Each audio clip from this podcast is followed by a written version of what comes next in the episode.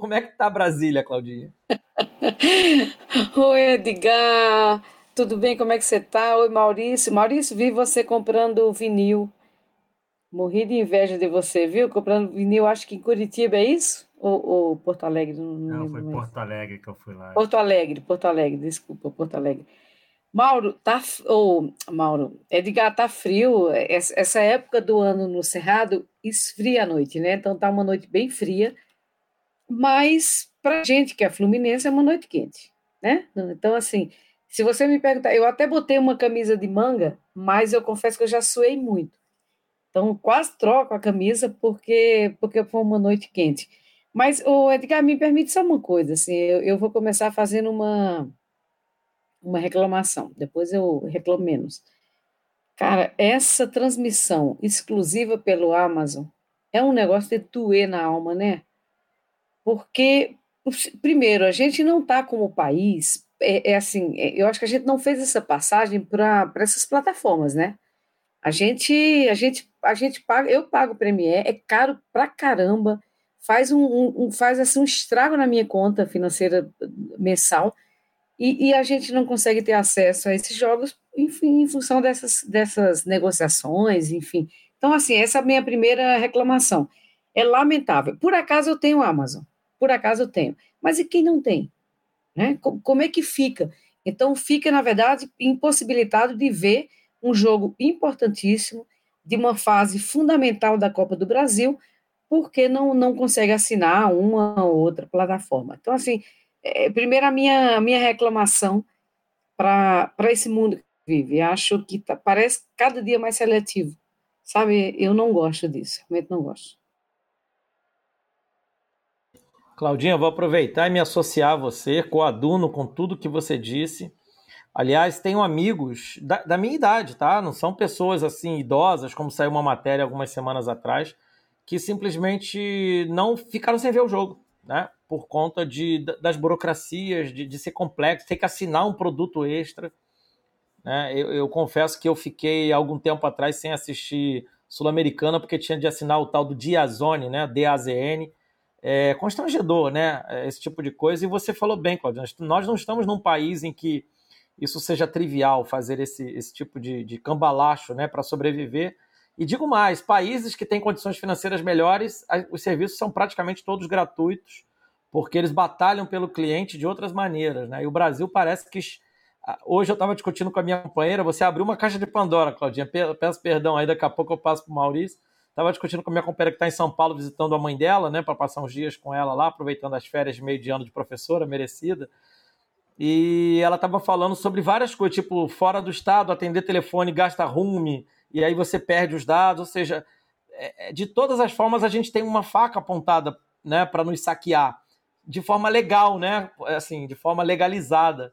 Então faz parecer os assaltos que acontecem, que são repudiáveis, algo que faz parte, né? Só que não é legalizado. Aliás, muita gente já falou isso, filósofos, pessoas sérias, e são sempre mal interpretados quando tentam corroborar. Então, deixar isso também registrado, Claudinho. Ô, ô Edgar, Diga. antes de você passar para o Maurício, e aí para fazer essa, essa ponte para ele, você lembra de uma frase de uma música que diz: Homem primata, capitalista selvagem. Oh, oh, oh. É, é bem isso, sabe? Assim, para mim, para mim é esse universo que a gente está vivendo, infelizmente. Exatamente, Claudinha. O que é ter... meu pai, se vivo fosse, não, a não ser que ele tivesse vindo aqui em casa, ele também não assistiria essa partida. E ele que me ensinou a ser fluminense. Olha, olha que, que, que peso, que drama. Maurício, que eu brinquei no início, falei de Maurício Souza, ele nem brigou comigo, eu falei, ele vai brigar comigo, nosso querido Maurício Gouveia, por conta do treinador do Vasco foi demitido, eu ia brincar, mas ainda bem que ele não ficou bravo comigo. Maurício Gouveia, agora sim, reposto, estava aí viajando pelo Brasil, desbravando a discografia brasileira, está aqui para esse pós-jogo. Boa noite, meu amigo, tudo bem?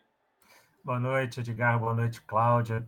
Bem, jamais ia ficar aborrecido com você, quem disse isso era impossível, mas mas, enfim, o, só esse negócio da Amazon, realmente acho que as, as, as plataformas, os canais, enfim, deveriam brigar pela qualidade da transmissão e não pelo jogo, né? Então, eu acho que a gente poderia ter vários, a transmissão em várias plataformas, vários canais diferentes e que você cativar o, o, o assinante pela, pela qualidade da transmissão, enfim, e, e, que a gente já viu que a transmissão da Amazon também deixa muito a desejar. Né?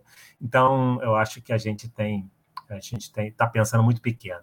Mas, enfim, superar esse assunto e jogo complicado, né? O Fluminense, enfim.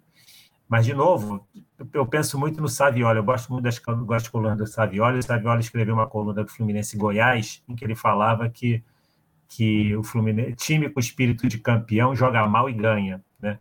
E o Fluminense hoje, ainda que não tenha jogado tão mal quanto jogou naquele jogo contra o Goiás, teve um segundo tempo realmente muito confuso, que o time não se achou e, e ganhou. Enfim, é claro que teve o VAR ali que dessa vez é, jogou a nosso favor, enfim, aqueles, aquele, aí, aí sendo bastante honesto e, e não querer sem clubismo, é o tipo de impedimento que vamos, vamos combinar, né? É um impedimento, esse impedimento da pé, isso é uma coisa realmente sinceramente. Se você não tiver uma margem para poder considerar isso, sinceramente, eu não consigo entender o VAR nesse sentido. Sabe? E, olha que eu estou falando de uma jogada que favoreceu o meu, meu time. Tá? É, esse é o tipo de, de marcação que, sinceramente, anular um gol desse. Mas, enfim, é, eu, a gente acabou tendo um jogo muito complicado, mas que a gente acabou se superando. E, enfim, é isso aí. É, é, é, é o momento do Fluminense realmente muito positivo e que a gente tem que surfar nessa onda. Maravilha, Maurício. Do que você citou o Savioli, é, eu saí com a impressão, para resumir numa frase ou num, num, jargão, tivemos uma sorte de campeão. Né? É, acho que dá para resumir assim a partida de hoje. Ninguém aqui está dizendo que é tragédia, meu Deus, o Fluminense podia ter perdido de 7 a 1, não. Mas vamos lá, né? Foram duas bolas na trave, um impedimento de VAR, né? Esse impedimento é de VAR, gente, não é um impedimento real. É, tanto que acho que eu não vi nenhum tricolor falar que estava impedido antes do VAR chamar. Todo mundo considerou o gol de empate. Né? enfim, eu só queria pegar um comentário antes da gente fazer uma primeira rodada do Fernando Costa, que está sempre com a gente, participa bem. É, Fernando Diniz está se rendendo ao futebol de resultado. Acho que é um, é um jeito de olhar, mas eu, eu sempre vou protestar, por isso que eu chamei a atenção para o comentário, porque não existe futebol de resultado. Ou você joga futebol para vencer, fazer gols, ou você torce para o adversário errar tudo, para o VAR entrar em ação, como foi hoje. Né? A gente assistiu o Fluminense de Odair e Roger, que era simplesmente torcer para o adversário errar e a gente conseguir, num contra-ataque, fazer um gol. Então, eu não, eu não, vejo isso como futebol de resultado, é só um protesto à terminologia, né? Só para a gente começar bem aqui esse, esse nosso terceiro tempo, enfim, nosso pós-jogo. Gente, vamos lá, vamos dissecar essa partida. É... Dá para tentar separar em dois tempos de jogo, né? É trivial falar isso. Primeiro tempo é o time que vem jogando, cansado, cansou ainda no primeiro tempo. Muita gente comentou isso lá para os 30 e poucos, que o time já não tinha mais a, aquele ímpeto, né? Mas também o Fortaleza estava docauteado, e isso é um mérito do trabalho do Diniz, é um mérito desse Fluminense que está ajeitadinho. O, o, o, o, zagueiro do Fortaleza saiu no intervalo falando isso, falou que a equipe dele não conseguia se encontrar e que tinha que mudar tudo para a segunda etapa. Mas não precisou também, porque o Fluminense ajudou, o Fluminense já vinha cansado, o Diniz ajudou com as substituições. E o segundo tempo foi o contrário, foi um jogo do Fortaleza impondo, propondo, e o Fluminense se segurando como pôde. Sem a gente olhar os números, que eu vou botar daqui a pouco para a gente debater, mas sem olhar os números, Claudinha, a tua impressão foi que o Fluminense, no conjunto da obra, ainda assim foi melhor, Fortaleza foi melhor, você acha que houve realmente esse equilíbrio e esse equilíbrio a gente saiu vitorioso dentro de um equilíbrio possível, Claudinha? E claro, fale do o... jogo ao seu, ao seu modo. Tá ok. O Edgar, antes de falar do jogo em si, deixa eu só falar uma coisa que o, o Maurício comentou, que é aquele a, a, o impedimento no gol do, do Fortaleza. Vocês lembram na, na década de 90, final da década de 90, o Tamagotchi, Tamagotchi, né? Ou Tamagotchi. A, a, a, criançada aprendeu a cuidar de um bichinho virtual, né? Aprendeu a tratar, tinha que alimentar, tinha que botar para dormir, tinha que fazer uma série de coisas para que o bichinho sobrevivesse. Aquele, você sabe que na hora daquele, da, quando, quando a televisão mostrou o, o Maurício a repetição, né? o detalhe do, do, da, da chuteira laranja do jogador do, pelo menos para mim pareceu laranja, do jogador do Fortaleza, vis a vis a posição do jogador do Fluminense, é aquele limite ali que parece é, é um mundo virtual, né? E, em condições normais, né, de pressão e temperatura, ninguém viria aquele lance, né? É, é preciso que a gente tivesse esse mundo virtual estabelecendo parâmetros, estabelecendo verdades ou mentiras, né? Ou, ou definindo é, é, situações para que a gente visse uma, um, uma jogada daquela e definisse. Ótimo, perfeito, eu acho que tudo bem, faz parte do mundo. Faz, é, tem um monte, de, um monte de comentário, depois o Edgar passa. Eu acho que faz parte do mundo moderno, mas eu vou ser muito sincera contigo. Eu acho que faz parte de uma coisa muito pior, é, é, é, é aquela lógica da, sabe, da, da, da, da, aquela lógica da virtude humana, e aí a virtude como os filósofos enxergavam, de que a, as coisas têm que ser claras, transparentes e, né, e, e factuais. Então, assim, a gente precisa hoje de um recurso que é um recurso absolutamente tecnológico para definir o que é verdade o que é mentira. Enfim, é, é uma discussão filosófica porque, para mim, em algum momento me, me angustia. Tudo bem. Ótimo que foi cancelado o, o que foi anulado o gol do, do, Fortaleza, mas me deu uma coisa ali, aqueles, sabe assim, aqueles dois minutos de, de angústia com aquele lance. Mas tudo bem. Então tá, Edgar, o que que eu vi? Né? Eu, eu vi, eu vi, você acha que já foi preciso, eu vi dois tempos, né? É, um, primeiro tempo de um Fluminense com 73% de posse de bola, isso foi o que disse a, a a narração, o Thiago Leifert falou isso. Aliás, adoro o Thiago Leifert, mas como narrador de futebol é ruim só, né? Assim, não, não tem aquela. Não, e aí, o que, que eu faço? Eu deixo, eu deixei o canal e ouvi no Mauro. Só que o Mauro estava com delay. Eu não sei se vocês acompanharam, o Mauro estava com delay ali de uns 30 segundos, então a gente fica meio perdido. Mas, de qualquer forma, eu prefiro, eu prefiro o Mauro. Mas o, o primeiro tempo o Fluminense foi absoluto em que pese não, não, não ter conseguido ser efetivo, né? O Fluminense não, não conseguiu, e apesar da gente ter saído do primeiro tempo com o placar de 1 a 0, o Fluminense não conseguiu transformar em, em finalizações ou, ou, ou em gols a, a, superioridade que tinha em campo. Mas o Fluminense fez dois gols no primeiro tempo, né? Não só foi um, um foi anulado, mas fez dois gols. E os dois gols têm a cara do Diniz. O primeiro gol o primeiro gol foi o Samuel Xavier. Aí, aí esse é o meu primeiro ponto do comentário. Gente, o Samuel Xavier está jogando como lateral que a gente esperava que jogasse. O Samuel Xavier, a jogada que ele fez no, nesse primeiro gol que foi anulado foi absolutamente sensacional. Ele recuperou a bola, né? ele, ele desceu na lateral, ele, ele foi até a linha de fundo, cruzou para o Ganso que, que eu acho que deu de calcanhar para o Nonato, que estava chegando e fez o gol. Então, o Samuel foi perfeito, perfeito, perfeito. O Samuel é hoje, para o Fluminense, o lateral que a gente espera que o Fluminense tenha. Foi anulado. Mas logo em seguida, aí teve uma jogada depois do Matheus Martins, no, no contra-ataque, eu acho que do Fluminense, que ele também foi preciso, só não conseguiu concluir a gol como a gente esperava, mas foi, foi muito bem. E aí depois veio a jogada do gol. E a jogada do gol tem, é, novamente, eu acho que, que, que uma, uma, uma lógica, e o gol não foi de quem fez, o gol para mim foi do Diniz. Assim como o primeiro gol, que foi anulado no Nato, o segundo gol também foi do Diniz. E aí vem novamente Samuel Xavier, que passa para o Arias, que passa o, o, cano, eu acho que o cano falha, né? O cano, o cano não, não falha, o cano ele dá, ele dá um toquinho para trás. Dá um toquinho para trás, né? E que volta para o Nonato. Então foi assim: parece que aquele primeiro gol anulado foi um. E o gol teve a cara do time do Fernando Diniz. Então eu, eu até, quando eu estava vendo o jogo, eu falei: gol do Diniz. Né? Porque eu acho que tem todo o arranjo, todo o enredo do que ele tem feito com o Fluminense.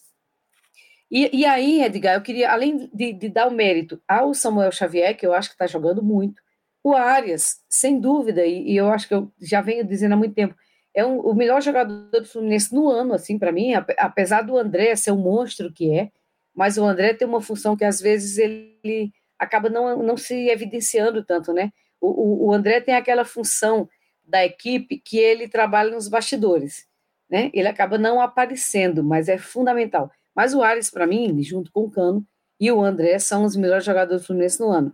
E aí a gente tem, e aí eu queria lembrar de uma coisa que é o Matheus Martins. Apesar de ter sumido no segundo tempo, aliás, eu não sei o que foi feito com esse menino no segundo tempo, ele foi muito bem no primeiro tempo, isso é mérito do Diniz. Aí sabe o que, é que, eu, que eu senti falta? Mas isso é já para o segundo tempo.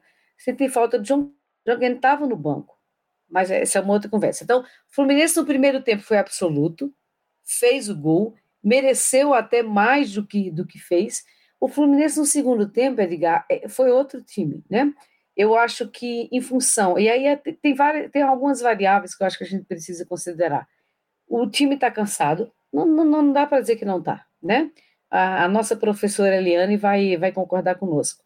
O time está cansado, o, o, o time está, eu acho que, que tem necessidade de, de algumas reposições, e aí é o seguinte, todo mundo sabe que eu gosto do Caio Paulista, o, o Ô, Maurício, não sei se você já me ouviu dizendo isso. Eu gosto como pessoa. Sei lá, eu, eu, eu gosto dele, não sei porquê, eu gosto cara. Acho um menino legal. Agora, imagina se o Fluminense tivesse na lateral esquerda alguém como hoje está o Samuel Xavier. Tá? Imagina se a gente tivesse um pareamento do Samuel Xavier com a lateral esquerda, que aí eu não sei quem é. Né? Vocês talvez possam me dizer quem, quem poderia fazer essa função. Definitivamente não é o Cal Paulista tivesse esse, esse esquema é, organizado. E aí a gente volta para um segundo tempo com, com o Caio Paulista pior do que for o primeiro tempo, com um time do Fluminense que acabou se desmontando, para mim, em função do cansaço e depois em função das mexidas que o Diniz fez. Acho que hoje ele foi muito mal. Foi muito mal. Né? O, o Marrone não disse a que veio. Aliás, ai, meus amigos, que contratação é essa? Né? Ah, sinceramente, que contratação é essa? quem é o Marrone hoje para compor o, o, time do Fluminense? Aliás, quem é o Marrone, né? Assim, com todo respeito, eu sempre digo com todo respeito ao, ao, ao profissional, com todo respeito ao jogador de futebol, eu nunca entendi. Quando anunciaram, quando começou aquela história de que o Marrone viria, eu, eu pensei, eu espero que seja, que seja fake, né? Que seja alguma coisa, enfim, é, plantada. Mas o, o Marrone realmente sinceramente, para mim, foi uma das mais uma, uma contratação equivocada. E aí entra também o, o, o Felipe Melo, que nesse jogo o Felipe Melo só entra no esquema do Diniz, se for para segurar um, um, placar, né? Se for para dar aquela segurada no meio de campo. Não era o caso hoje. Eu acho que a gente tinha que ter um pouco mais de audácia e tentar um, um segundo gol. E aí, na falta dessa audácia, a gente abriu margem para o Fortaleza, que acabou fazendo um gol, e aí a gente já discutiu que foi anulado por uma questão de uma questão de Tamaguchi, né? Uma questão de, de detalhe aí na, na, lógica do mundo virtual. Então, eu acho que foi isso que a gente viu. Agora, Edgar e, e Maurício, antes de passar para vocês, é, não acho que foi de todo ruim, não. A gente estava na casa do Fortaleza, né? A gente estava num campo que não é fácil, uma torcida que estava lá presente, apesar tinha menos torcedores do que se imaginava, porque o Fortaleza também não está no melhor, né, no seu melhor momento, mas tem um técnico interessante, né, tem um técnico inteligente, tem jogadores experientes e, e a gente estava na casa adversária. Então não é de todo ruim, mas eu acho que o Fluminense tem, tinha condição de sair com um placar melhor. Só para final, eu queria chamar a atenção para a torcida do Fluminense no Nordeste todo mundo sabe, eu sou paraibana e, e, a gente tem uma torcida muito grande no Nordeste brasileiro. Eu não sei quantos torcedores do Fluminense tinha lá em Fortaleza, mas era uma torcida bastante representativa, né? Verdade, Claudinha. É... Você falou bastante coisa, eu vou aproveitar para o Maurício também conversar, né? Eu passei o comentário dos amigos aqui, daqui a pouco a gente vai bater uma bola com, com nossos amigos que estão no chat, né? Conversando com a gente mas é, umas, algumas coisas não se explicam, né? O, o Marrone, ele voltou de uma inatividade, ele estava quatro meses sem jogar no frio futebol dinamarquês. Incrivelmente, ele já está em forma para jogar e o Michel Araújo jogando até dia desses, em forma, titular absoluto da sua equipe, não pode jogar, não está em forma para jogar. O JK, que é nosso, segue jogando, não pode entrar em campo. Então tem, tem, tem caroço nesse angu, como diria a minha avózinha que já faleceu. a gente precisa também falar sobre isso, porque é, tem uma coisa acontecendo, e aí eu queria que o Maurício já entrasse nessa, além de falar sobre o jogo, viu, Maurício? Fale à vontade, da sua maneira. Mas essas substituições, o se o Diniz lá no início escancarou, isso é tese, né? Muita gente tem essa tese. Escancarou alguns titulares até que a torcida vaiasse demais e ele fosse trocando essas figuras míticas, né? A única que se sustenta aí ainda é o Caio Paulista, não sei até quando. É, essas substituições podem soar assim também, assim, é, enfim, é uma pergunta divagatória mesmo. Ou não, ou, ou, ou, ou tem outras coisas aí que a gente pode supor além do céu e a terra. Porque, assim, é nítido que a caída de qualidade, quando essas criaturas entram em campo, é, é de dar, deixar a gente tenso, né? Pois é, eu achei assim, até que conceitualmente as substituições, pelo menos as três primeiras que ele fez, conceitualmente assim, do ponto de vista de quem saiu, eu achei correta. O Ganso parece me pediu para sair, ele estava, estava realmente cansado, não estava conseguindo jogar. Ele põe o Martinelli, que é um, é um volante que tem a transição que sai para o jogo. Dado que a gente não tinha, por exemplo, no banco, foi relacionado, mas não foi para o banco, o Michel Araújo, que seria uma, um jogador que poderia ter entrado naturalmente ali para dar, dar um pouco mais de. tentar ser alguma coisa equivalente ao Ganso, mas enfim, já que a gente não estava com ele no banco, então o Martinelli não, não é de todo ruim. O Cano também, eu não achei que a substituição foi ruim, o Cano também está cansado, tem jogado todos os jogos, quase a partida inteira, estava tava realmente isolado lá na frente, então a gente precisava de um jogador de velocidade, mas esse jogador não, não poderia ter sido o Marrone, né? Vamos combinar, a gente tinha o JK no banco, né? ele, ele, inclusive no banco ele estava, então era o jogador para ter entrado, isso, disso eu não tenho dúvida. E o Felipe Melo, quer dizer, a saída do Nonato também achei correta, um, um, dado que o Fortaleza estava com a marcação muito alta, é, jogando com, sabe, com uma intensidade muito grande, ganhando todas as divididas. Precisava de um novo um marcador, mas, enfim, dado que o Nonato já estava com cartão amarelo, mas botar o Felipe Melo não era para botar. Eu também achava que poderia ter entrado o Iago ali naquele momento. Então, eu acho que conceitualmente quem saiu eu concordo, mas quem entrou que foi o problema. E aí as substituições do final já era final de jogo, é mais para rodar, botar alguém com, com, com, com, com fôlego para tentar ajudar na marcação. Então, quanto a isso, eu não vi, eu, aí é, é não dá nem para comentar. Mas eu que o, que o Fluminense, quer dizer, fez um, do ponto de vista tático, fez um ótimo primeiro tempo, mas criou muito pouco, né?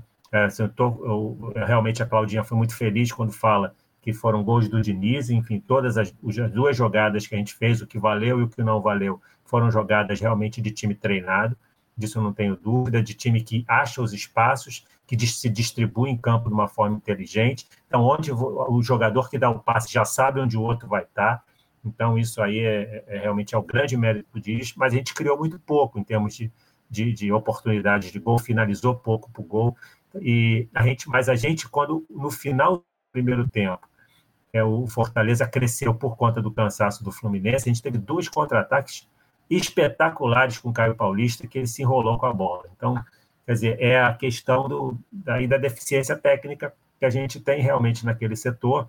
Uma ele recebeu sozinho e adiantou, deu um tapa na bola assim, né, completamente sem sentido e perdeu uma jogada que tinha tudo para resultar numa, numa, numa, chance clara de gol. E na segunda ele, ele se enrolou lá com, com o marcador.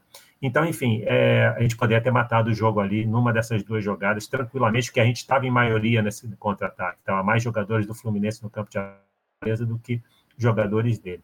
E no segundo tempo, o Fluminense não conseguiu sair, não conseguiu encaixar um jogo que saísse da marcação do, do alta do, do Fortaleza. Eles voltaram impulsionados pela torcida, muita cobrança, o Fortaleza está numa situação delicadíssima né, né, né, nessa, nesse segundo semestre, está precisando mostrar algum resultado, então era natural que os jogadores se enchessem de brilho para tentar fazer um jogo diferente, e foi o que eles fizeram. Eles, eles não, nem, me most, nem me pareceu um time que, me, que, que tenha encantado por nenhum, é, é nenhum, nenhuma, nenhuma performance tática, entendeu? O time foi intenso, né? O time jogou muito em cima em cima de, de eventuais falhas de, marcação do Fluminense que, que ocorreram numa hora ou outra, mas eu não vi nenhum time assim taticamente ou tecnicamente que fosse brilhante. Tanto que o Fluminense segurou e eles criaram algumas oportunidades, mas também não foram muitas. Foi mais aquela, aquele momento de, de pressão.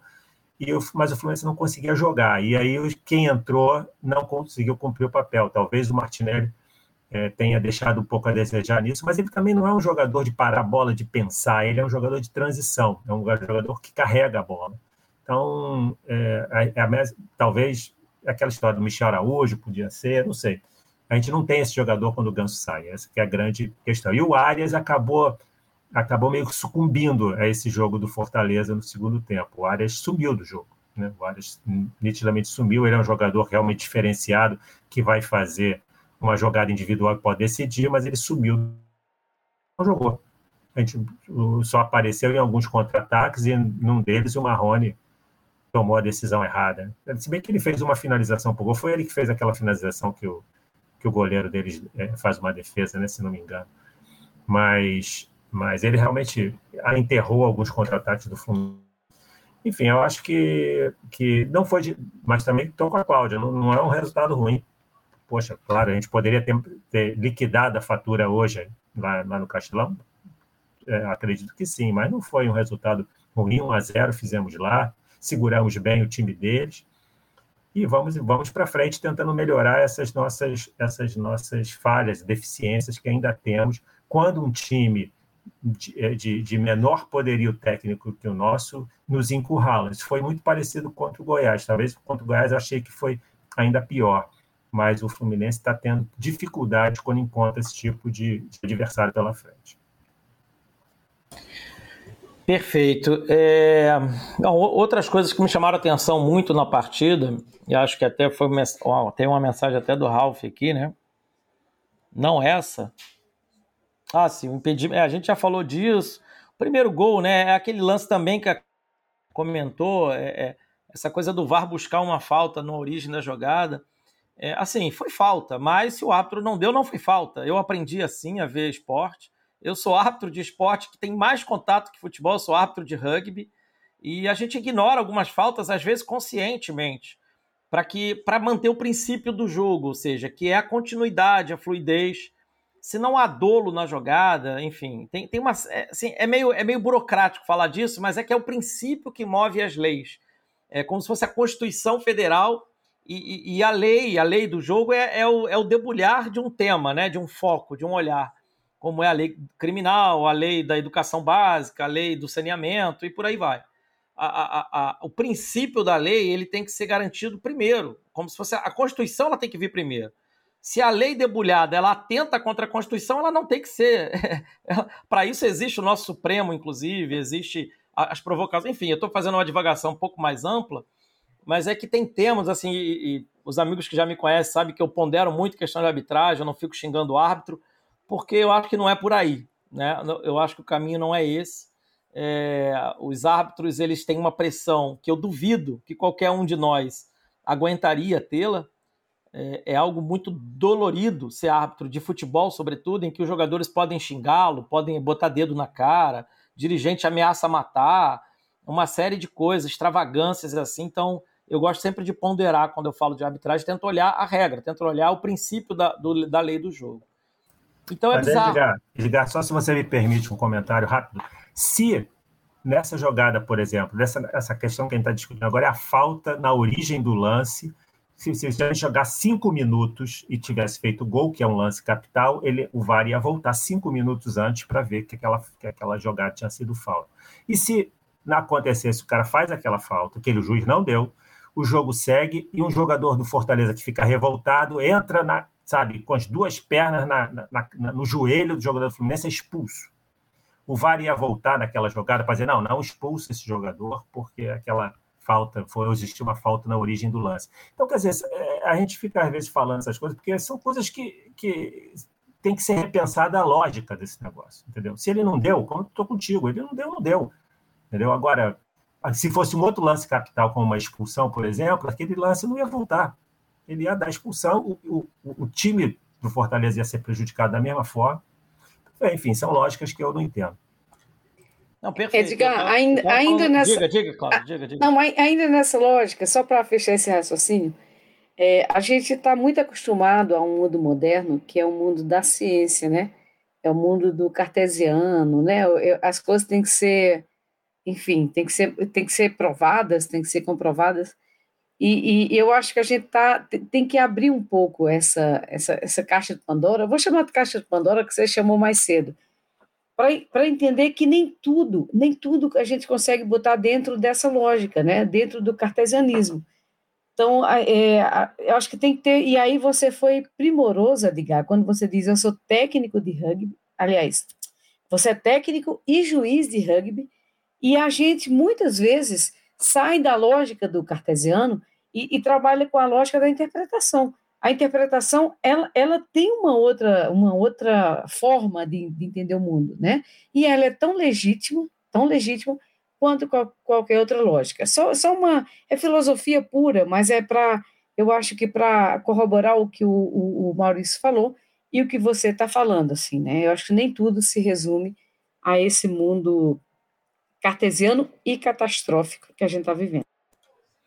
Não, perfeito. E, a minha, o que eu, a minha extensão aqui de fala foi nesse sentido, dizer, é, eu não concordo com o VAR fazer esse tipo de interferência, esse tipo de intervenção, nem na falta nem no impedimento, tá? Assim, é assim, porque não são lances que são clamorosos e não atrapalharam o andamento. Por exemplo, no lance da falta, foi falta. Quando a gente vê o vídeo, a gente vai dizer que é falta ou é brigar contra a imagem. O Cano pega com o pé e arrasta a perna do jogador lá que agora esqueci, não sei se foi o Crispim enfim, é, isso é, tá, tá, claro, a imagem nos mostra. Só que mesmo a, imagem nos mostrando, e é isso que eu quero resgatar aqui, o árbitro pode ver esse lance e definir que naquela jogada, assim, é aquela faltinha que ele não quer apitar. Por quê? Porque eram quatro jogadores do Fluminense cercando o jogador do Fortaleza. Tem uma lógica que, que prepondera numa situação como essa. É, é semelhante a uma barreira, né? Você tem uma falta e uma barreira, a bola bate na barreira. É uma lógica. Se o, se o atacante ou o chutador da falta bater a bola na direção dos jogadores da barreira, essa bola vai bater na barreira. De 99, de 100 chutes, 99 vai bater na barreira e talvez uma vá passar porque alguém deu uma sambadinha de lado, passou num micro espaço entre um jogador e outro. Eu quero dizer de modo geral é que isso é muito chato para o futebol. Né? Essa interferência nesse, nesse, nesse contexto. Eu estou com vocês, principalmente né, nessa fala. E é isso, Claudinha. É, é, o futebol ele não é cartesiano, ele não é é, sujou, tá sujo, limpou, tá limpo. Ele tem interpretações que são do momento do jogo, da situação. O árbitro ele tem, ele, ele controla o jogo todo, ele não controla o lance. Porque senão seria um árbitro automatizado, né? Que vê um lance, pi, falta, ou vê um lance, pi, impedimento. Tem, tem outras coisas acontecendo numa partida. E, e, e o, o árbitro é uma pessoa, né? É uma pessoa. Então, por isso que eu, tento, eu sempre tento olhar para o árbitro também como um ser humano. Pedem muito para eu olhar para o jogador como ser humano. E eu faço também esse apelo de olhar para o árbitro. Ah, tem esquema, não tem. É, é, outra discussão. E aí, muitas delas eu concordo, inclusive, que há, há favorecimentos. Não estou dizendo que não aconteçam. Mas, assim, é bom a gente também, às vezes, ter um pouco de sangue frio. Veja o jogo de hoje. Se foi uma falta que anulou um gol nosso, foi um impedimento que tirou um gol do Fortaleza. Aí o resultado final é um gol de diferença para o Fluminense, né? Então, sabe, às vezes as coisas se definem de forma tão mais tranquilas e a gente transforma a discussão numa, num carnaval. Não estou dizendo da gente aqui, viu, gente? Estou falando da imprensa mesmo, que fica às vezes três dias falando de um lance de arbitragem para tirar foco de outras coisas. Bom, falei demais e agora eu vou fazer um outro giro. Antes de eu só passar os comentários, né, que eu prometi, senão o pessoal vai ficar triste. Eu tinha falado desse lance aqui do Ralph a gente olhando, agora olhando até de cabeça fria as substituições, de modo cartesiano, Claudinha, as substituições, nitidamente o Fernando Diniz trancou a casa do Fluminense. Ele recuou o time por completo, né? Não tenha dúvida nenhuma. Então, é, acho que isso aconteceu, né? E aconteceu também dentro do campo, nós vimos. Aí o Rafa fala de ciência poética, ele cita o Nelson, né? Admitir que o vídeo teve. Exato, isso aqui é fantástico. O Nelson Rodrigues dizia que o replay ele não gostava de assistir porque ele não criava nada de novo, ele só repetia aquilo que já foi e o que já foi, já foi. Nelson, sensacional. Isso me lembra uma outra história. Zusa, né, lendo uma crítica à banda Barão Vermelho no início da carreira deles. Né, ele contou isso, também passou naquele filme, passou no documentário. Eu assisti tudo sobre Cazuza, gente. Então, coisas do Cazuza eu consigo citar assim, com detalhamento. E ele falou que brigou com o Frejá, porque o Frejá tentou baixar o clima da banda na, na, na, véspera de um show. Acho que no filme mostraram a cena eles indo no transporte, mas o Cazuza conta que isso foi no, na entrada do palco, a banda animada para fazer um show fora do Rio. E o, o, o Frejá vem com um jornal com uma crítica enorme. Ah, esses meninos da Zona Sul tocam mal, batem seus tambores. E uma crítica nesse sentido, derrubando o moral da banda. E o Cazuza olhou, só olhou a data. Ah, ô, ô Frejá, esse jornal é de ontem. E rasgou o jornal e falou: o show é hoje, vamos, vamos embora. Então, assim, essas coisas são sensacionais, né? Ô, ô Edgar, quem, quem é gênio é gênio, né, cara? Não tem jeito. Sensacional, né? Ou seja, deixa isso aí para o passado, já foi, né? Gente, eu queria agora, então, né, puxar um pouco das substituições. Eu, eu vou insistir um pouco nesse tema com vocês. A gente já falou aqui do Marrone, que, francamente, teve um amigo aqui, acho que foi o Tafarel, falou que o Marrone pedida do Diniz, então ele vai colocar.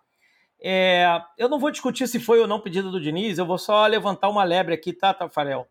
É, é, é, é constrangedor que o pedido de um treinador seja acatado por uma gestão, ou seja, para que serve departamento de scout? Para que serve direção de futebol, para que serve o CEO do clube e o vice-presidente de futebol, que é o, o próprio Mário Bittencourt, que é presidente geral. Ou seja, todas essas criaturas, então, elas não servem para nada.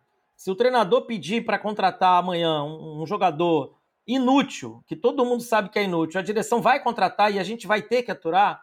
Então, esse eu estou entendendo o que você está falando, Tafarel. Eu estou é, é, expandindo o que você está pensando.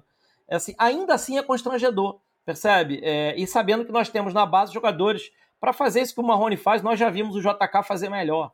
Né? O JK, quando jogou mal, jogou igual o Marrone, que algumas pessoas disseram que ele entrou bem hoje, né? E aí eu fico com aquela dúvida se as pessoas viram o mesmo jogo que eu vi.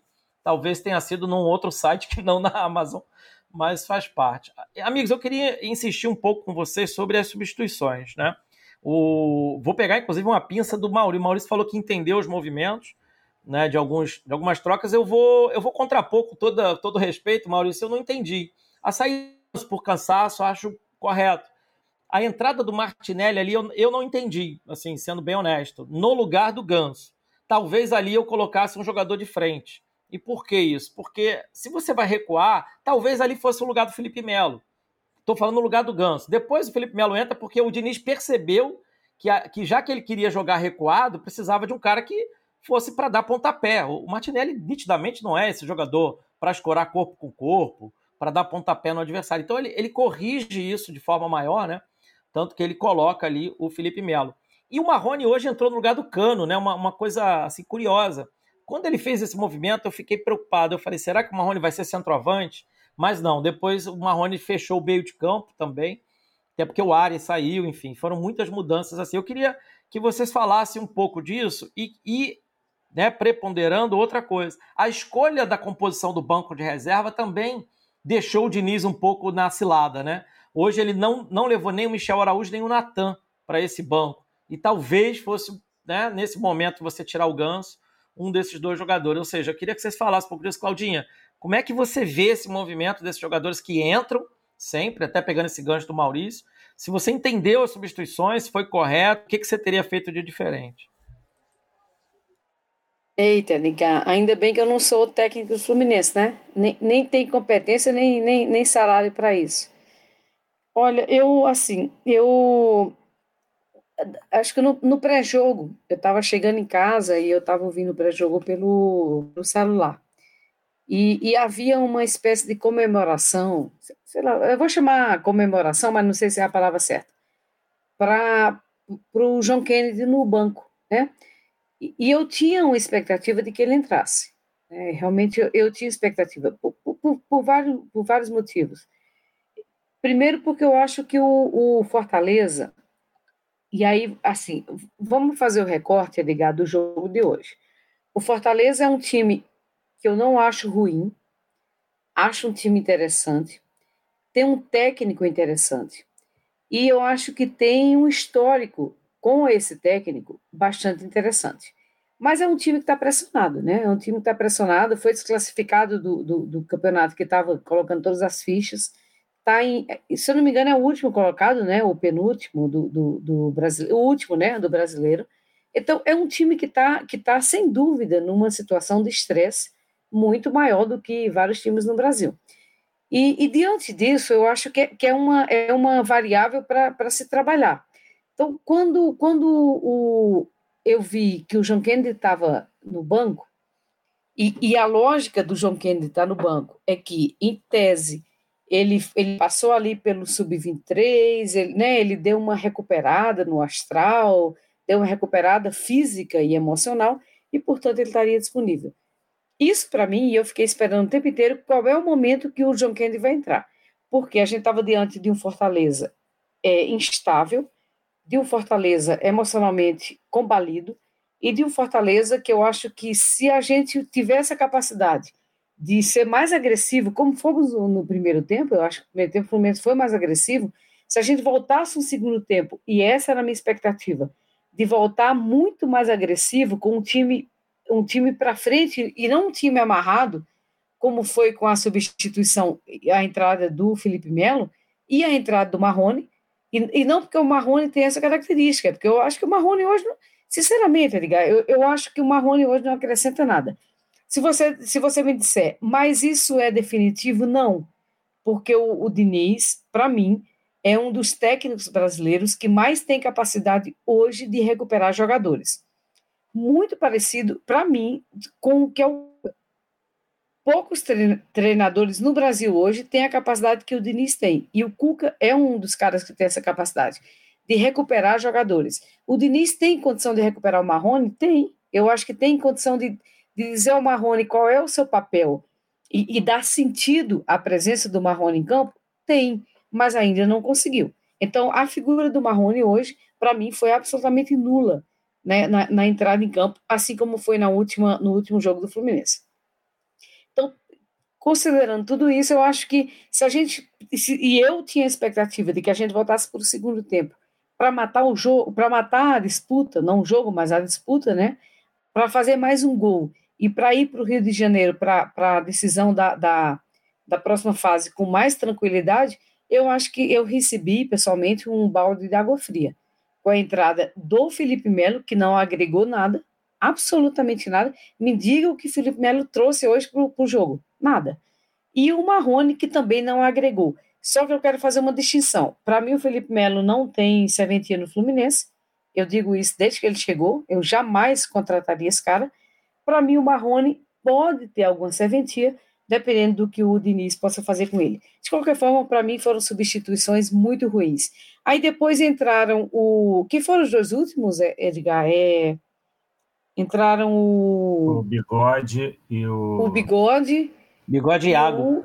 Iago. Iago no Arias. Ah, e o, e, e o Bigode Iago no Martins. Isso. Perfeito. E o Iago Felipe. Mas já não tinha mais tempo para nada, né? A, a, aquela substituição ali pareceu muito mais para segurar o tempo do que qualquer outra coisa, não fizeram o menor sentido para mim. Então, eu acho que o segundo tempo do Fluminense foi muito ruim. O, o Diniz fez escolhas muito ruins e eu espero que ele repense, né, no, no próximo jogo, que escolhas que ele faria para manter o Fluminense na Copa do Brasil, em se tratando de Copa do Brasil. Não vou falar hoje de Brasileirão, porque eu acho que é outro campeonato. Perfeito, Claudinha. É, até, Maurício, passando para você, mas só pegando o comentário do Tafarel que ele se manifestou aqui, ele disse que teria colocado o Iago no lugar do Ganso naquela mudança, já que a ideia era segurar e não teria tirado o Nonato. Como você viu, Maurício, explora um pouco mais, né? Você que levantou essa, essa bola das trocas, o que, que você troca, se você viu o, o Diniz também corrigindo, e se, e se as dispensas né, que, dos jogadores não relacionados poderiam minimamente dar uma outra cara para o Fluminense. Eu acho que a resposta disso aí, de certa forma, você já deu teu, na tua primeira fala. Eu acho que a composição do banco foi primordial. Quando, você, quando ele não relaciona o Natan e o Michel Araújo, eu acho que ele já fica sem opção tática. Acho que foi o erro do Diniz já na partida, na, na conformação do banco. Então, quer dizer, quando eu falo que conceitualmente, é, uma vez que o Ganso estava cansado e não, a gente não viu a cena, mas me parece que ele pediu para sair, que ele saiu muito conformado ele já era muito cedo no segundo tempo. E o Ganso saiu muito conformado. O Ganso, normalmente, ele, ele não esconde quando ele, ele, ele não está afim de sair do jogo. E ele saiu, assim, me pareceu que ele estava tava, tava tudo, tudo certo ali naquela substituição. Aí, enfim, quem ele vai botar? Aqui, olhando para o banco, quando eu olho aqui para quem era o banco do Fluminense, não tem outro jogador ali para mim, para tentar é, é, fazer o time pelo menos evoluir de alguma forma, que fosse. A gente pode até, como você falou, ah, você, eu colocaria um atacante, pode e recuava o Arias mais, pode ser, poderia, poderia ter sim, mas esse atacante também não poderia ser o Marrone, né? Poderia ser o John Kennedy, mas o, Cano ainda estava em campo. Então, quer dizer, eu acho que, que houve da parte do Diniz uma falha grande na composição do, do banco. Ele, ele, ele para o segundo tempo, ele não teve o banco que ele precisava para poder fazer esse time, esse time evoluir. Agora, e, e, realmente, de fato, não, não fez nenhum sentido a entrada do Felipe Melo, sabe? Eu até acho que, que, que em termos de, de marcação, se fosse para ter uma marcação forte, mais intensa, não sei o quê, o Iago e o, e o Martinelli poderiam ter feito isso junto com o André. Enfim, é o, é o que eu acho. Eu acho que o problema foi, foi mesmo realmente a, com, a composição que ele levou para o banco, que, ele, que acabou deixando ele sem posição. E aí a gente pode falar de um jogador ou outro, mas estamos pelo menos unânimes em relação ao Marrone, que é um jogador que. Eu não gosto do Marrone, tá? Eu vou, nunca gostei. Nunca gostei. Desde que começou no Vasco, nunca, nunca achei um jogador que. Não, não me encantou nunca. Pode ter feito lá algumas jogadas, eu, eu quero, eu vou dar todas as oportunidades para o Marrone, Cláudia, vou esperar que o, que o Marrone jogue, quem sabe ele realmente possa ter, ter, um, ter uma, um aproveitamento melhor, mas assim, não é um jogador que eu tenha nenhuma, assim, não nutro esperanças pelo Marrone, definitivamente. Não é um jogador, acho que a gente tem coisa na casa que poderia ser muito melhor aproveitada que o Marrone, sem o gasto que ele representa. Agora, o John Kennedy não ter entrado nesse jogo, para mim foi o maior crime que o Diniz fez na hora que ele tira o cano. Perfeito, perfeito. É, acho que a gente até se alinha aqui, todos nós três aqui, mais ou menos, mesmo ponto de vista. Os amigos dos comentários também. É, tem umas bolas levantadas aqui, ó. O, o, o Ralph fala: Cláudio indulgente ao Diniz, legaria a chance de modificar o Marrone de desempenho pífio e ao Felipe Melo jamais contratado, mas pense nas negociações nebulosas. Então, eu, eu até coaduno com isso que o Ralf fala em relação do Marrone em relação ao Caio Paulista. Para mim, mesmo que o Diniz trabalhe e tal, para mim vai ficar muito mais na, na parte humana, na parte lúdica, né? Mas futebol mesmo, desculpa, o Marrone é um jogador comum, gente. O Fluminense em Xerém forma assim 10 Marrones por segundo. Né? Iguaizinhos, que fazem as mesmas coisas, as mesmas caricaturas. Muitos são aproveitados e outros não, porque o mercado de futebol é restrito, é pequeno. Poucos vão ser profissionais de Série A e a maioria esmagadora ou vai ficar aí jogando Série B, Série C, Série D, sem série, ou não vão ser jogador de futebol porque vão ver que é uma vida muito dura e se não estudar e não tiver outro caminho na vida, a vida vai ser desperdiçada. Eu, eu vou aproveitar para levantar algumas coisas dentro do que vocês falaram, desse, desse tema das substituições. Eu sempre achei o Diniz, é uma crítica minha ao Diniz, e eu gosto do Diniz, eu sempre tenho que falar isso, porque senão o pessoal fala, ah, ah. Eu, por exemplo, fui contra a demissão do Diniz em 2019, continuo sendo contra hoje, mesmo o time é, se salvado, né? E, ah, mas você não quer... Sim, eu sou contra. Assim, ponto. Porque eu vi aquele time jogar futebol. Aliás, eu vou traçar um paralelo. Fortaleza está vivendo algo muito semelhante com o Voivoda hoje ao que nós vivemos em 2019, assim, mas muito semelhante. Veja, eles avançaram na Libertadores para uma fase que eles não imaginavam nunca nem sequer estar na competição. Estão na quarta de final da Copa do Brasil brigando contra o Fluminense, porque o jogo está aberto, tem o jogo da volta, né? E no brasileiro está na zona de rebaixamento em último, assim como o Fluminense estava. Então, paralelo para mim está muito claro. E aí eu pergunto, se não o Voivoda, que outro treinador pode chegar agora no Fortaleza com esse plantel que foi montado em parte com o trabalho também do Voivoda, é, é, vai fazer o, o, o, Fortaleza sair dessa situação? Eu tenho essa mesma visão em 2019 e a gente pode... Tem gente mais teimosa que não gosta de dar o braço torcer, mas foi quando o Marcão voltou e recuperou o jeito do Diniz e a escalação do Diniz Fluminense se aprumou na competição e se salvou da zona de rebaixamento. Podemos discutir se o Marcão é, tinha menos posse de bola do que. Isso aí tá tudo certo. Mas era muito nítido, né? Era o time que o Diniz tinha deixado encaminhado. E a minha crítica ao Diniz está nessa. Ele, ele, não é, ele não dá importância, sabe, Cláudia, é, Maurício, amigos, ele não dá tanta importância a questões táticas. Isso aí tá, é muito nítido. Ele mesmo já falou isso em entrevistas. O foco dele é no jogador. O foco dele é no ser humano e na ideia de jogo. Né? É, é, é o trabalho dele. Assim, há quem gosta, há quem não gosta. Muitos treinadores têm esse trabalho também, com outra ideia de jogo, um foco no jogador, se essa coisa do paizão. Veja o Filipão. O Filipão é antagônico à ideia de pensar o futebol do Diniz, mas ele também, os jogadores gostam do Filipão. Né? Os jogadores, todos os jogadores que falam do Filipão, falam com muito carinho. Né? O Abel Braga é outro treinador desse, paizão. Então, assim, é, são jogadores que têm esse perfil, eles não pensam muito é, por exemplo, nessas nuances táticas. Então eles não pensam assim, pô, eu preciso ter no banco um jogador que vai cumprir, porque no segundo tempo o Voivoda vai entrar com fulano e cicrano, eu não vou ter alguém ali para fazer tal situação. O jogo de hoje foi o Voivoda deu uma aula no segundo tempo. E o Voivoda tinha no banco jogadores que ele precisava descansar da maratona de jogos deles, um deles era o Moisés, que quando entrou no jogo, nossa, o Fluminense não conseguia ver, não conseguia marcar esse rapaz e ele transita da direita para a esquerda, é um jogador né, em polvorosa, muito bom jogador. E outros jogadores, né? O próprio jogador que entrou, o Romero, que era atacante titular, agora é reserva, quando ele entrou no jogo, ele, ele prendeu o Nino mais. O Nino estava muito solto e o Voivoda colocou o Romero ali já no final para prender o Nino. O Nino, Nino para mim, foi o melhor em campo hoje. Nossa, o Nino salvou muitas jogadas. Né? O Samuel Xavier, que merece uma, uma, um destaque, o próprio Manuel, a dupla de zaga. Então, assim, para mim, eu tenho esse, essa leve crítica ao Diniz, que eu acho que ele precisa aprender, aí ter humildade, né? Precisa escolher melhor as substituições também, e aí levanta sempre, a gente volta, ah, mas ele será que é ele que escolhe? Eu quero focar aqui minha fala no Diniz, né? A gente, eu já falo tanto dessas outras, é, enfim, desses, dessas né, nebulosas que acontecem no bastidor. Bom, é, deixa eu dar uma última, último para... Se vocês quiserem me cortar e falar uma coisa que eu falei, fiquem à vontade, tá, gente? Quando eu falo aqui, você, a ideia é que vocês participem.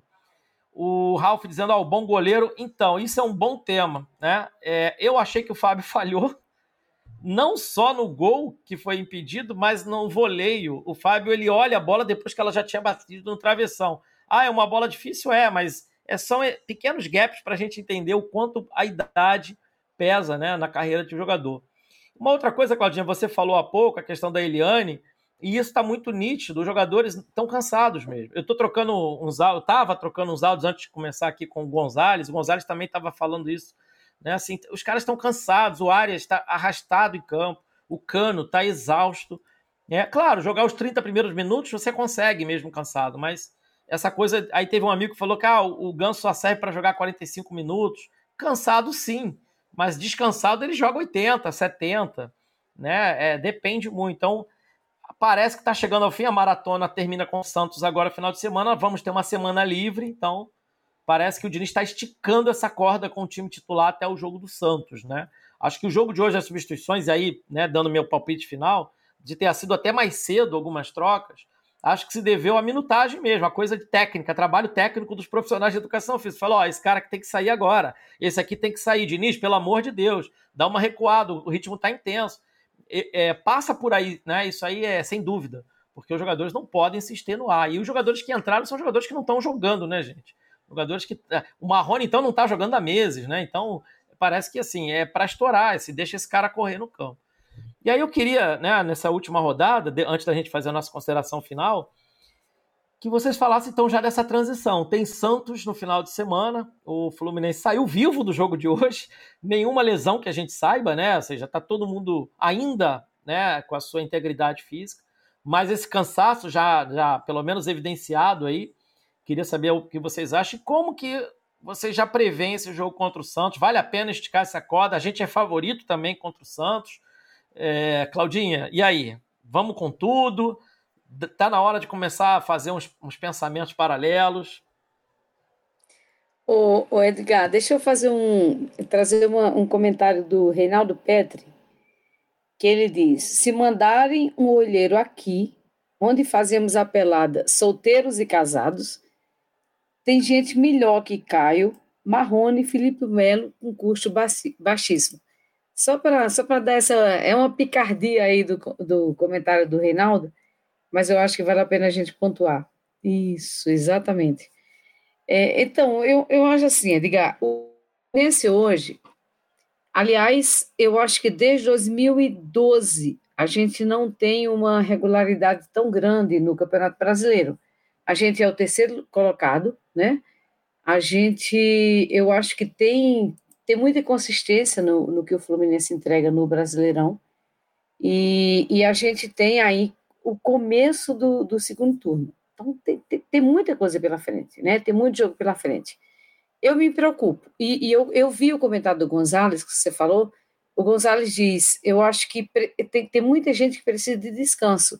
Ele fala do Arias, do Cano, do André, do Manuel, do Nino, né? Talvez a gente possa botar mais gente aí nessa, nessa lista. É um momento muito delicado do ponto de vista do, do, do estresse físico, né? Do estresse muscular dos jogadores.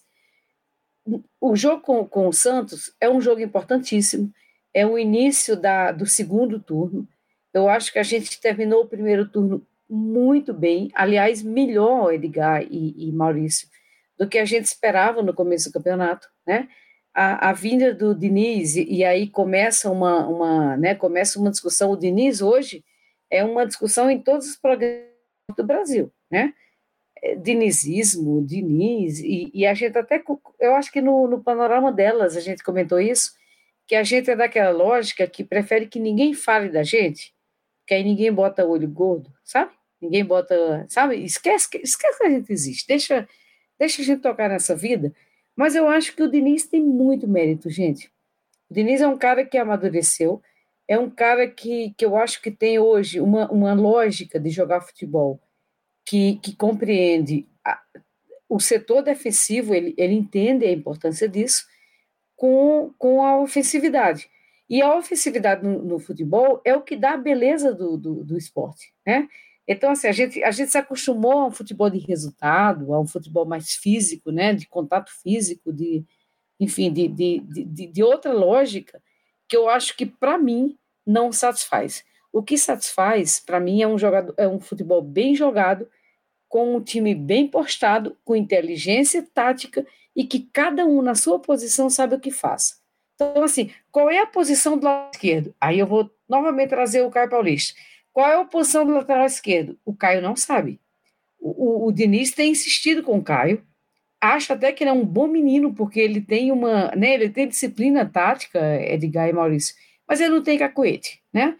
Então, acho que o Diniz consegue tudo isso. Ele consegue hoje fazer uma, uma linha defensiva, ele consegue fazer uma, uma linha de, de, de, de, né, de transição e consegue fazer uma linha ofensiva com muita, com muita inteligência e com muita consciência tática.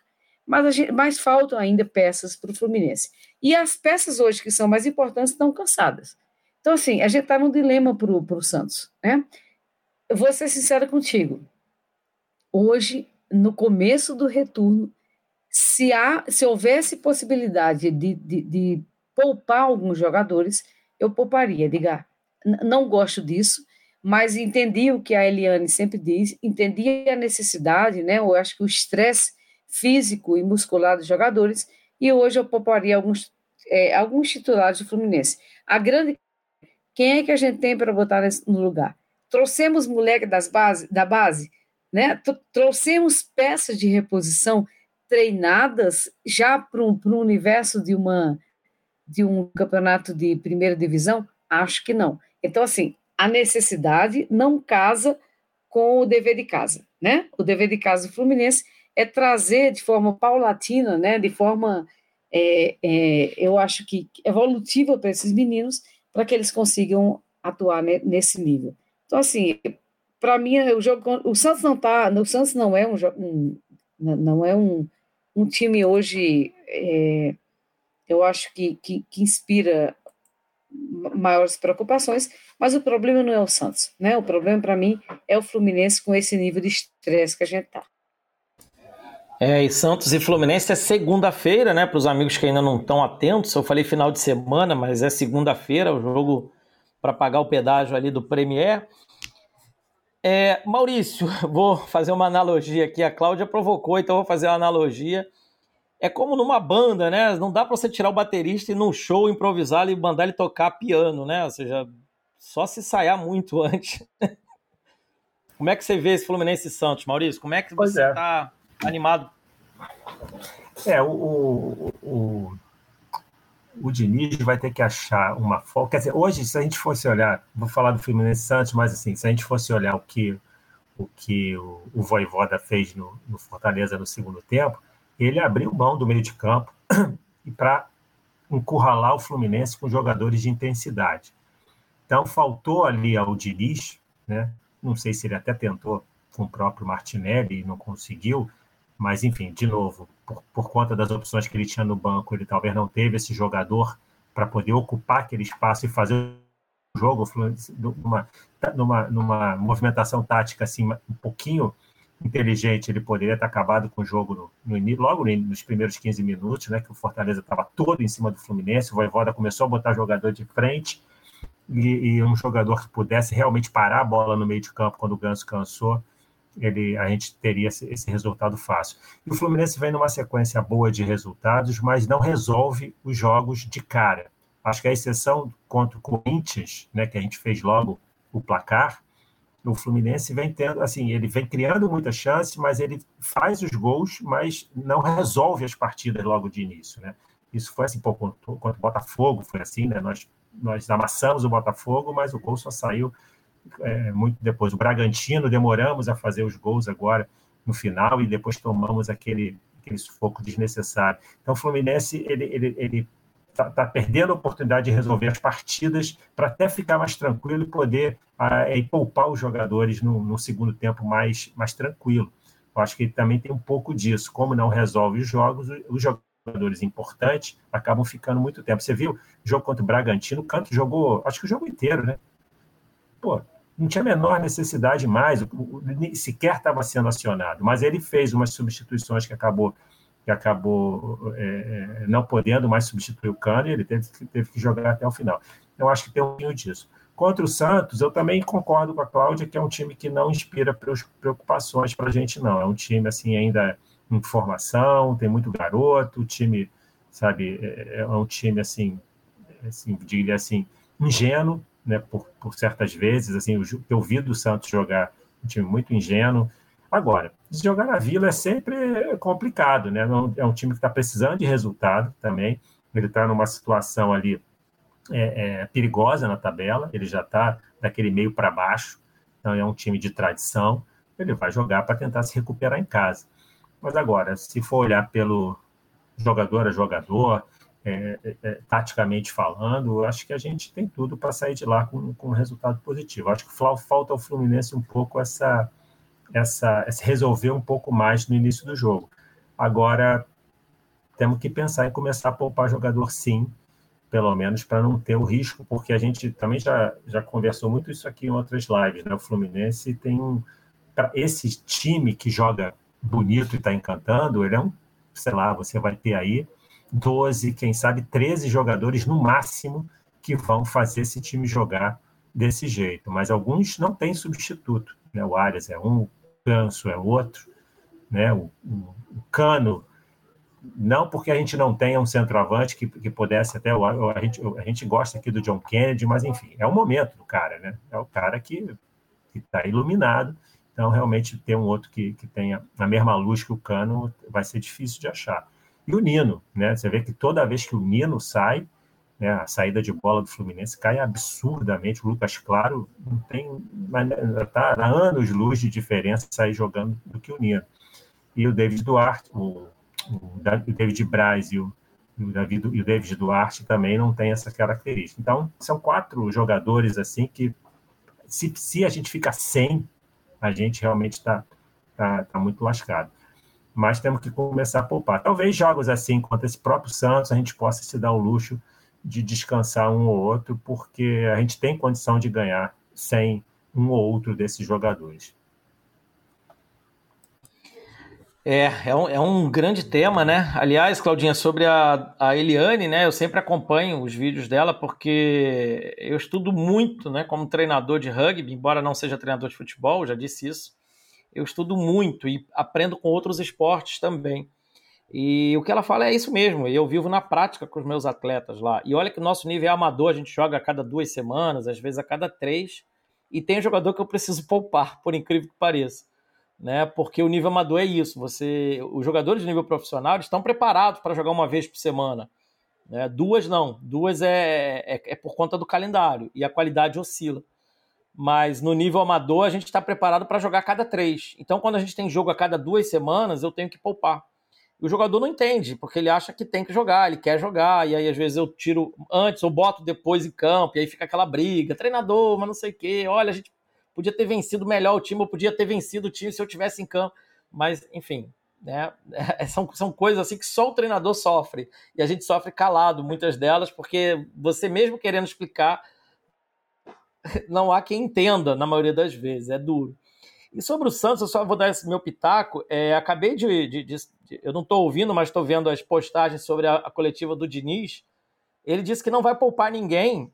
E assim, vou abrir aspas a, é, apesar da fisiologia, ou seja, ele quis dizer o seguinte: que ele vai ouvir a fisiologia, mas ele só vai poupar se além da fisiologia o jogador não quiser jogar, o jogador quiser ser poupado. Isso é um nítido flerte com perigo, né? Porque o jogador quer jogar sempre. O jogador que está ali é, motivado, está vendo as coisas acontecerem na carreira, ele, ele fecha a boca para uma dorzinha, para um desconforto. É, eu fui jogador também até pouco tempo e eu joguei há 15 minutos com meu braço pendurado, sem músculo, porque rompi os músculos jogando. O treinador não descobriu. Quando ele descobriu, ele me tirou, mas eu já tinha 15 minutos. Então, jogador quer ficar em campo, gente, sabe? É, então, isso me preocupou, tá? Isso me preocupou muito. Mas espero que isso seja só uma entrevista de pós-jogo, que a semana seja avaliada. Mas dito isso, eu acho que ele vai mesmo com o time titular, tá? Assim, é palpiteco. Acredito talvez que ele possa fazer aquela roda de, em vez do, do, do Matheus, ter o Natan, é, enfim, ou abrir mão um esquema de três atacantes. E ele fez isso fora de casa recentemente, né? No jogo que hoje ele foi um outro jogo, ele botou o Matheus de novo. Acho que por aí ele tá, tá engateando e tá tateando. Embora eu, eu minha percepção é que o Matheus hoje foi muito importante para o time, porque ele dura 90 minutos, né? Então o menino que pôde ficar ali saiu para o William poder ter a minutagem dele junto com o Uran, né? Ali para não deixar o cara sangado também. Mas assim, é um jogador que aguenta o tranco. E o Maurício foi, foi muito feliz quando ele fala de jogadores que não tem, não tem, gente. E aí eu acho que é no futebol brasileiro, viu, Maurício? O Cano não tem hoje no futebol brasileiro um substituto à altura. Talvez o André não tenha. Provavelmente o John Arias não tem, é um jogador diferente, é um jogador. A maneira como ele se mexe no campo, como ele dá possibilidades de passe, ele, ele controla o setor onde ele fica e a bola gruda no pé dele eu acho até que é um jogador que se der um pouco mais de gás, mais motivação para ele, eu tendo a ver um grande jogador, viu? Esse John Arias, porque a bola não sai do pé dele. Teve uma jogada hoje que tinha quatro caras de Fortaleza, ele fez que ia para lá, fez que ia para cá, aí viu alguém, quando abriu, quando dois jogadores de Fortaleza se separaram, ele toca no meio dos dois, acho que foi pro, pro André, ou foi pro Nino. É uma coisa maravilhosa, né, de, de ver assim, você não vê toda hora um jogador com essa qualidade. Então, assim, eu acho que né? Eu tinha postado isso acho que umas três semanas atrás. acho que o Diniz vai nessa toada até o Santos, porque depois tem semanas livres para ele fazer esse descanso. E eu acho que a gente vai ver a substituição no intervalo, talvez, substituição mais cedo, né? Dessas, desses seres mágicos. E a torcida é Fluminense fazer 2, 3 a 0 já de cara. É, o Santos ele está no meio da tabela, está a seis pontos do, da zona de rebaixamento e a seis pontos do G4, né? Ele está naquela posição que o Fluminense frequentou a década inteira, então a gente está acostumado com aquela agonia. Que bom que hoje não é assim. Então é, é sempre aquela agonia, né? O time dá, parece que dá tudo errado quando as coisas estão indo mal e, tá, e dá certo quando estão indo bem, mas é, fica nessa gangorra. Gente, o... vamos para a rodada final, deixar agora vocês livres para darem um destaque, alguma coisa que eu não abordei aqui, que vocês queriam ter falado, falado pô, Edgar não abordou, sacanagem. Agora soltar o coração deixar a voz do coração falar e dar o boa noite aí, já dar a despedida final. Claudinha. Edgar, primeiro agradecer a quem está conosco, né? Já são é, é quase meia-noite aí tem, um monte de gente conosco. Eu, eu sempre fico muito muito grata e muito emocionada com essa, né? Com quem está conosco nesse, nesse nesse tempo. E aí acho que o Fluminense tem uma vantagem nessa rodada que é uma vantagem que, que é muito raro a gente ter. Nós somos o último jogo da rodada. Então, quando nós entrarmos em campo na segunda-feira, e acho que é o último, é o único jogo da segunda, né? O, o Diniz, a gente já vai, já vai ter um monte de coisa acontecido. O, o, o Palmeiras já vai ter jogado, o Corinthians já vai ter jogado, e o, os times que estão abaixo da gente, que tem uma chance de chegar até a nossa pontuação, que é o Atlético Mineiro, e, acho que o Paranaense, não, não, não tenho muita certeza, também já vão ter jogado. Então, acho que o Diniz tem nas, nas mãos, assim, a possibilidade de tra, tra, traçar uma estratégia para que o Fluminense tenha uma, um sucesso na rodada, né? Então, assim, espero muito de coração que o Corinthians não vença. O Corinthians vai enfrentar o Botafogo, é difícil que não vença, né? Mas, enfim, vou torcer para o Botafogo, espero que, que, que o, espero que a estrela solitária possa brilhar mas a gente vai, vai, vai entrar em campo com uma vantagem, e a vantagem é que toda a rodada já aconteceu. Isso é uma coisa. A outra coisa, e aí o Diniz, eu, eu acho que é natural, Edgar, que o Diniz diga que não vai poupar ninguém. E, imagina se um técnico que hoje recebe holofote, que é o Diniz, avisa numa, numa, numa coletiva, após um jogo importante da Copa do Brasil, vai poupar todo mundo? O que é que, sabe, que, que percepção que as pessoas vão ter? Então ele está corretíssimo. Eu acho que essa decisão ele vai tomar na hora do jogo, ou horas antes do jogo, em função do que acontecer no final de semana. Tá perfeito. Continuo, eu adoro o Diniz, adoro, mas Edgar, adoro. Sabe, quando o Diniz passou no Fluminense em 2019, eu senti demais quando ele não conseguiu emplacar os resultados, quando não conseguiu fazer transformar o, o, o futebol que ele implementou em resultado. Sofri muito, sofri mesmo. E, e, e, nunca, nunca assimilei a, a, demissão do Diniz. Quando o Diniz voltou esse ano, eu falei, cara, que bom, que bom, porque a gente vinha de um Roger, e aí a gente sempre faz a divisão do respeito ao Roger, jogador do Fluminense, do respeito àquele Roger que no, nos deu o título da Copa do Brasil 2007, do, do, respeito ao Roger, que eu acho que é um ser digníssimo, um ser humano de, assim diferenciado como, como, como cidadão, mas a gente vinha desse Roger técnico, que não foi bom, do Marcão, que é aquele substituto ocasional que a gente já sabe como funciona, do Abel, que é um cara queridíssimo, mas que eu acho que está demodê no futebol, honestamente, sabe, demodê, e aí a gente vem para o Diniz, que eu acho que revoluciona a forma do Fluminense jogar futebol. Então, eu torço demais. Torço e tenho certeza que ele vai saber o que fazer nessa segunda-feira contra o Santos, em função de tudo que aconteceu no final de semana. Torço pelo Fluminense, acho que a gente vai fazer um placar. E aí, se você quiser meu, se você quiser meu, minha, apesar da gente estar tá na Vila Belmiro, apesar de tudo isso, eu acho que o Flu vence de 2 a 1. Um. Agradeço demais mais uma noite com vocês. Agradeço a quem nos ouviu, a quem está conosco até agora. Maurício, sou seu fã, acompanho tudo que, tudo que você produz, tudo que você bota ali na internet, eu acompanho, porque eu acho que tudo que você faz tem muita qualidade. Edgar, também tua fã. Você sabe que eu, eu te acho um, um craque, assim, tudo. Novamente, tudo que você coloca, eu escuto para aprender. E eu acho que é mais uma noite de, de flu. Não é trivial, tá, pessoal? Foi 1 a 0 em Fortaleza.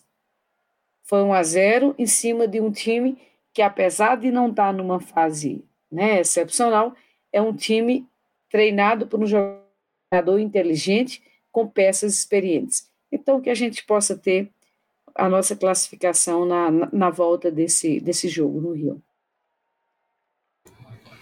Maravilha, Claudinha. Maurício Gouveia também, seus destaques, algo que a gente não abordou que você queira falar, fica à vontade. Enfim, eu também só dizer que eu adoro o Diniz, eu amo o Diniz, o jeito dele treinar, sempre, nunca escondi. Então, quer dizer, toda crítica aqui são mais afagos, né? É, abraço numa pessoa querida para fazer, pô, se a gente fala alguma coisa, e é natural, e, e, e ele não vai acertar sempre mas eu acho que a gente, se a gente pensar que a gente vai completar três meses com o Diniz no time e o time jogando o que está jogando, realmente é uma evolução enfim, é, é uma coisa assim que, que dá água para o vinho. O Fluminense não jogava bola. Vocês, se a gente for lembrar, o jogo que o Fluminense fez com Vila Nova aqui pela Copa do Brasil, primeiro jogo no Maracanã, né, até eu não fui ao jogo, mas meu filho, que acabou de chegar aqui em casa, foi. E ele, ele na arquibancada ele ficava incrédulo, né, junto com os torcedores, os torcedores que, que eram, eram um número pífio, né? Acho que eram 5 mil torcedores que estavam no Maracanã, porque o time já não inspirava nenhuma confiança para fazer a torcida comparecer. O pessoal ficava incrédulo vendo o time, um time que não jogava, um time simplesmente que não, não, não, não apresentava absolutamente nada. Diniz chega logo depois daquela partida e começa, e em três meses o time é isso aí, é um time que encanta, é um time que está na boca de todo mundo, então, quer dizer, imagina esse time com esse, com esse técnico, ele arrumando o elenco, ano que vem, por exemplo. Esse time, pô, vamos torcer para ele continuar, vamos, vamos daí aquela questão que você falou em 2000 continuasse, ainda que os resultados é, é, fossem assim capitais para demitir qualquer técnico muito antes do tempo que ele foi demitido. Mas, enfim, a gente que a gente acredita, agora aproveite o momento bom, né? E a gente está, mesmo nos dias que a gente não joga tão bem, a gente, a gente ganha. Então, quer dizer, existe todo um, um momento, uma ambiência, sabe? É, é, o time acaba é, respondendo mesmo aos maus momentos. Então, acho que a gente tem que, tem que acreditar nisso, acreditar que a gente realmente pode ter um, um ano bem melhor e que a gente e que, e que seja numa dessas duas competições que a gente está jogando. Agradeço aí todo mundo que, que participou e hoje, hoje teve bastante comentário, não deu para ler tudo, né, Edgar? Teve bastante coisa. E Cláudia, pô, você é uma fotógrafa também de mão cheia, eu tô sempre ligado lá, né? Eu sei as fotos da natureza que não são fáceis, né? E Edgar, um grande abraço, toda a minha admiração também. Ô, Maurício, você sabe que eu não tenho técnica nenhuma, viu? É pura percepção, assim. É o olhar, né? É o olhar, mas é, é o olhar. Arte, é. A arte está é no olhar, isso. né? Não. Mas, mas me salvou na pandemia, me salvou da perda da minha mãe para a Covid, e assim, realmente me, me salvou. A arte salva. Isso é verdade. A arte, a arte tem essa, essa premissa maravilhosa, né? Por isso que é difícil abandoná-la. Eu coloquei até hoje, assim, fazendo uma coisa fora aqui do, do assunto, uma coisa que me deixou muito emocionado. Eu sou muito fã da Johnny Mitchell, que é uma artista canadense, né? Sou muito fã dela. E ela teve um aneurisma cerebral em 2015, que impediu que ela ela tocasse, cantasse, enfim, ela estava numa recuperação. E ontem ela subiu ao palco para dar para fazer uma participação num festival famoso Maravilha. nos Estados Unidos chamado Newport. E eu fiquei vendo os vídeos dela tocando e cantando e eu chorava porque, enfim, é a coisa da música, né? A arte, né? não só a música, mas enfim, a arte que salva, inclusive salva ela própria, né? Que ela voltou a ter que reaprender a tocar porque perdeu os movimentos da mão música é isso, a arte é, é, tem essa capacidade. Sensacional. Bom, eu deixo aqui minha admiração também por Maurício, Claudinha, acompanho a rede social de vocês, interajo pouco porque eu sou meio ermitão, eu tô, eu tô deixando de ser ermitão com a vinda com o Paulo. Paulo quase que me tirou do, da minha ermida, né? Eu era de verdade, assim. Tem um amigo meu que, para me achar na internet, ele programou um robô para vasculhar alguma postagem minha. Isso eu tô falando de 2016, 2017. Aí ele achou alguma interação minha num, num site procurando alguma coisa. Eu, não lembro agora, ele sabe, né? E aí que ele entrou em contato comigo, porque ele foi morar nos Estados Unidos e tal. É um rolo, assim, uma história. E realmente, aí com essa coisa do Paulo me chamar para o Panorama, até escrever eu tenho escrito publicamente, é algo que eu tenho, assim, cadernos meus engavetados aqui, que quando eu morrer vão jogar fora. Nunca ninguém vai ver, eles não vão ver a luz do dia jamais. Então, grato aí por vocês aqui. Foi uma noite especial, muito boa. Fazia tempo que eu não estava com vocês aqui, é sempre legal. A conversa é sempre boa. E os amigos que acompanharam a gente, peço perdão, não deu para comentar cada comentário, passar com aquele carinho que o Panorama tem, né? O Panorama tem essa, essa premissa. Mas destacar algumas pessoas aí, Tafarel, é, a Claudinha que está aqui, a Claudinha está com a gente aqui, mas também está aqui nos comentários. O Ralph, o José Henrique, que hoje está um pouco mais tímido, José Henrique, falou pouco hoje uma turma boa que ficou com a gente aí. Tem uma o Edgar. Diga, Edgar, e o, o Tafarel tem nome de, de craque, né? Nome de craque, nome de craque. É. E ele deixou uma mensagem assim muito muito aconchegante, muito obrigado. Falou que a bancada de responsa está cada dia mais fã do panorama, ele que tem há pouco tempo acompanhando a gente. Que bom, amigo, que bom que a gente consegue falar a mesma língua. E eu vou só, agora eu vou puxar o saco aí, já que o, que o, que o, que o Maurício fez, e eu, eu, eu me poupo às vezes disso, mas eu também sou Dinizete, eu falei isso aqui quando eu cheguei no Panorama, né, que eu, cheguei lá naquele umbral do Odair Helma, eu sou Dinizete mesmo assumido, mas isso não vai me, me, me, me poupar de fazer crítica, porque eu quero vê-lo melhor. É diferente. É no Diniz é uma crítica, dos outros é fora. É fora Roger, é fora Odaí. Antes de vir, eu já falo fora, porque eu quero ver o time jogar futebol, gente, tá? E, e se o nosso destino for não ganhar nenhum título de expressão dos rolos, que a gente se divirta vendo o time jogar futebol em campo, e é isso que a Cláudia falou o Fluminense hoje, por conta de jogar futebol e por conta do Diniz, está aí na televisão. Os times, os programas de TV falam do Fluminense o tempo inteiro, né? Com um pouco menos que Flamengo, Corinthians e Palmeiras, mas há, há de se compreender, né? Eles, eles ganham títulos, né? Todo ano e a gente está a 10 sem ganhar. Mas eu, eu sempre recobro aqui. Eu morava em São Paulo, é, lá na época do, da Copa do Brasil, título 2010. Eu morava em São Paulo e a, e a imprensa lá dividia falando de Corinthians e Fluminense. Fluminense às vezes era mais falado que o Corinthians naquela época de ouro do Fluminense. Então, é, infelizmente é assim, gente. Quem tá ganhando, quem tá por cima da carne seca vai ser falado, até porque a imprensa não é maluca, eles querem, eles querem audiência, eles querem clickbait. É isso, pessoal. Boa noite aí. Valeu, tamo junto, como diria o outro. Não teve panorama delas, Claudinha. Os jogos estão sabotando, né? Mas acho que quinta-feira que vem vai ter, porque é semana livre do Flu. E final de semana tem o um panorama de sábado colunas, vídeos todo dia no Cantinho do Laranjal Panorama. E segunda-feira temos Santo Fluminense. Tchau, tchau, pessoal. Saudações tricolores e vitória sempre. Valeu, gente. Um abraço. Foi. Sempre dá esse delayzinho, né? Tá, tá, com o dono da bola é bom, viu? Hoje foi mais rápido, né, Claudinha? Ele, ele acaba na hora. É quando é alguém que tá no bastidor, a pessoa levantou para ir pegar uma é. água e ir no banheiro. É Camisa bonita, hein? É a, é a nova já, Maurício? Não, não, não. Essa é a, é a antiga. É a de, é anterior, é, do, é... Essa é de 100, né? Ou é de 110? Essa é de 100, acho que é de 100. De 100. É, a de 110 já tinha, tinha uma... É. Eu tenho ela, tem a... Uma golinha, né? Isso, a golinha. É, essa é de 100. Eu, eu, eu tô com uma ano. que é é, é, de frio, né? É a única que eu tenho é. de frio. Tá frio aqui em Brasília. Eu também. Ó. Hoje friou um é, pouquinho. É, é, Carioca tem, é fresco, né? Faz 25, a gente já fala. É, tá pois é. Não, aqui tá uns 14, 13. Tá frio. Poxa, tá frio tá mesmo. Tá gostoso. Pessoal, tá bom, gente. Valeu. Tchau, menino. Beijão, valeu, pessoal. Muito obrigado, Beijão, viu? Tchau, Beijão, tchau, Maurício, ligar.